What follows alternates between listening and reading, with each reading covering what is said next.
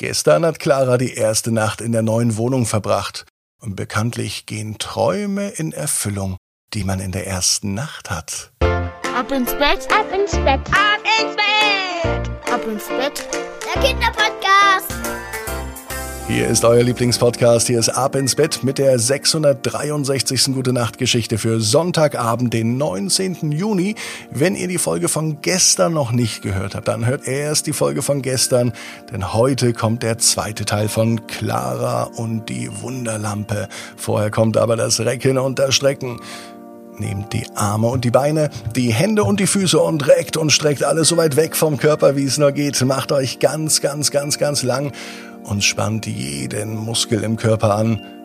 Und wenn ihr das gemacht habt, dann lasst euch ins Bett hinein plumpsen und sucht euch eine ganz bequeme Position.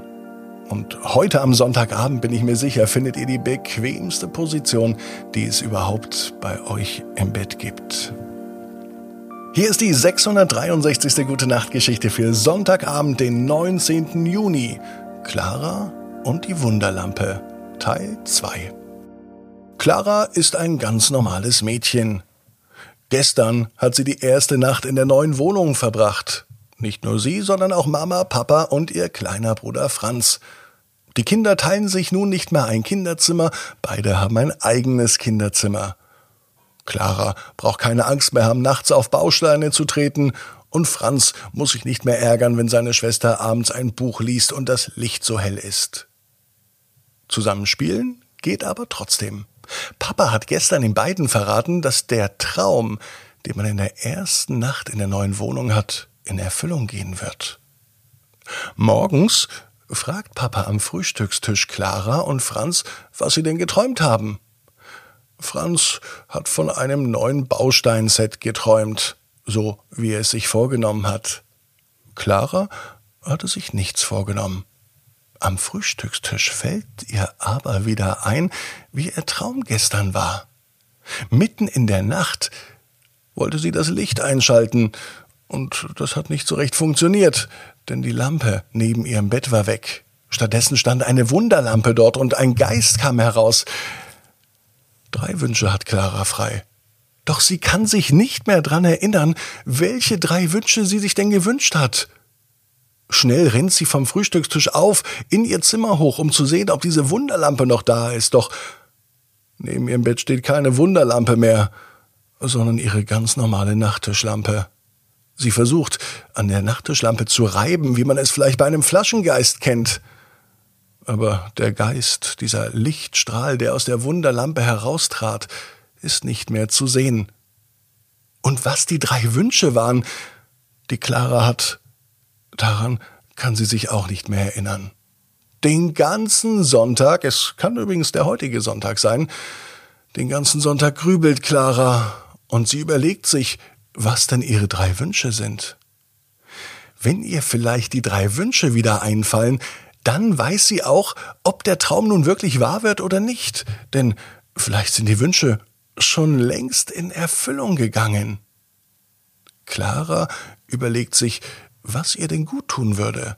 Und Clara überlegt sich, worauf sie denn nun Lust hätte. Vielleicht ein großes Spaghetti-Eis. Hat sich Clara von der Wunderlampe ein Spaghetti-Eis gewünscht? Wahrscheinlich eher nicht. Egal wie lang Clara grübelt, ihr fällt es nicht ein. Nicht mal ein einziger Wunsch, wenn man nur drei Wünsche frei hat dann verschwendet man noch nicht einen Wunsch für ein Spaghetti-Eis. Es muss doch noch viel wertvollere und wichtigere Sachen geben als ein Spaghetti-Eis. Drei Wünsche. Und immer noch fällt Clara kein einziger ein. Als sie abends nun im Bett liegt, ist an Schlaf nun mal wieder überhaupt nicht zu denken. Sie schaut ihre Nachttischlampe an, die leuchtet noch hell. Vielleicht taucht ihr diese Wunderlampe auf, wenn ich das Licht ausmache. Gesagt, getan. Clara macht das Licht aus. Nun kann sie zwar nicht mehr lesen, sie kann aber warten, ob die Wunderlampe wieder auftaucht. Eine Minute vergeht, nichts passiert. Als die zweite Minute vergeht, passiert etwas. Clara schläft nämlich wieder ein.